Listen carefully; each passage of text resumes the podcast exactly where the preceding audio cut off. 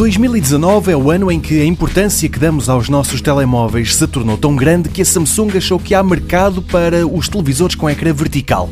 Chama-se Zero, é uma TV LED de 43 polegadas e, embora a orientação vertical seja mais um truque do que outra coisa, a verdade é que esta TV permite mesmo dois modos de visualização: o tradicional e depois, rodando o ecrã 90 graus, o modo retrato pode não servir para muito mais, mas a Samsung pisca o olho aos millennials, oferecendo-lhes uma tela perfeita para ver, por exemplo, as stories no Instagram. A ligação com os telemóveis acontece via NFC.